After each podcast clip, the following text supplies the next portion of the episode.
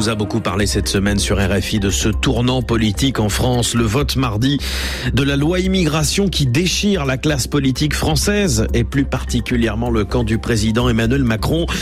Pour faire adopter son texte, l'exécutif a cédé sur plusieurs mesures au point de faire dire aux ONG de défense des migrants que cette loi est la plus régressive de ces 40 dernières années. Marine Le Pen se félicitait de son côté mardi d'une victoire idéologique et parmi les volets controversés, il y a celui des aides sociales. Le gouvernement est accusé d'avoir cédé au concept d'extrême droite de préférence nationale, car le texte durcit les conditions d'accès aux prestations sociales pour les étrangers. Il faudra avoir passé 5 ans sur le territoire pour en bénéficier quand on ne travaille pas. Les 32 départements français dirigés par la gauche ont déjà annoncé qu'ils n'appliqueraient pas cette mesure. Et dans notre tour du monde des correspondants ce matin, une question simple. Qu'en est-il ailleurs? Première étape en Allemagne, l'un des pays qui accueille le plus d'étrangers en Europe. Là-bas, la question est au cœur du débat. Et cette semaine, le gouvernement a décidé de réduire les prestations pour les réfugiés, Nathalie Versieux. En Allemagne, le système des aides sociales pour les réfugiés est jusqu'ici plutôt généreux par rapport à la moyenne européenne. À l'heure actuelle, les demandeurs d'asile ont droit à un logement, à l'assistance médicale et à une prime en liquide de 100 à 150 euros par mois. Au bout de 18 mois, le niveau des prestations rejoint celui de l'aide sociale versée aux nationaux, soit 450 euros par adulte, en plus du logement et du chauffage pris en charge par l'État.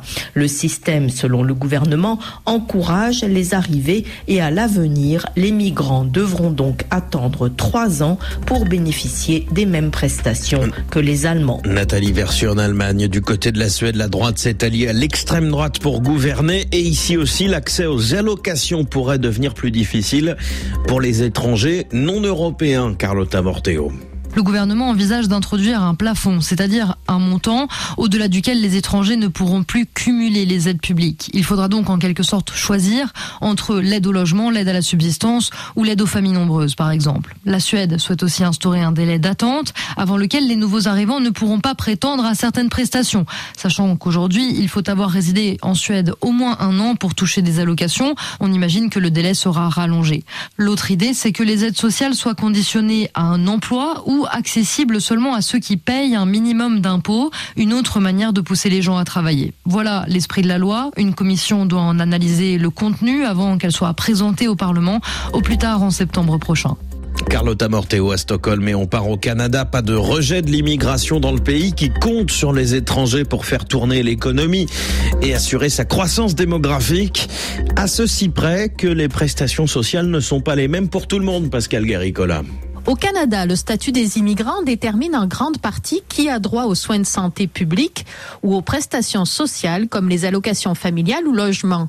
En tête de liste des bénéficiaires de la protection sociale, les réfugiés que le Canada a sélectionnés et les personnes choisies dans leur pays d'origine pour venir travailler ici, ainsi que leur famille.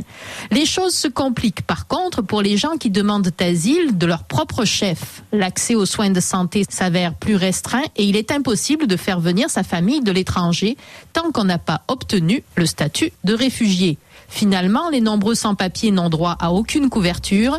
Selon les estimations, cela concernerait 300 à 600 000 personnes. Pascal Guéricola, et puis dernière étape au Mexique où la question migratoire est de plus en plus présente. Le gouvernement estime que des milliers de personnes entrent chaque jour sur le territoire, beaucoup en route vers les États-Unis. Pour autant, le Mexique n'est pas un exemple de soutien aux migrants. Les aides promises n'arrivent pas toujours, Gwendolina Duval. Oui, pour les personnes étrangères qui se trouvent au Mexique, l'accès à des soins médicaux d'urgence ou la scolarisation des mineurs devrait être garantie. Mais dans les faits, ce n'est pas le cas. Les migrants qui arrivent en flux massif sont pour l'immense majorité complètement livrés à eux-mêmes et les seules organisations qui peuvent apporter de l'aide sont des associations, des ONG ou des privés qui font ce qu'ils peuvent, mais cela se résume souvent à une aide humanitaire d'urgence pour se nourrir ou pour se loger. Et finalement, davantage qu'un pays d'accueil, le Mexique est un pays de transit et de départ. Dans ce sens, le gouvernement a plutôt des programmes pour les Mexicains qui vivent à l'étranger. Ils sont 11 millions, principalement aux États-Unis. Et récemment, le gouvernement a créé, par exemple, une carte bancaire pour ses ressortissants de l'autre côté de la frontière pour leur permettre d'avoir accès à une banque et d'envoyer de l'argent, qu'importe leur situation migratoire. Gwendolina Duval au Mexique et notre tour du monde des correspondants à retrouver sur RFI.fr.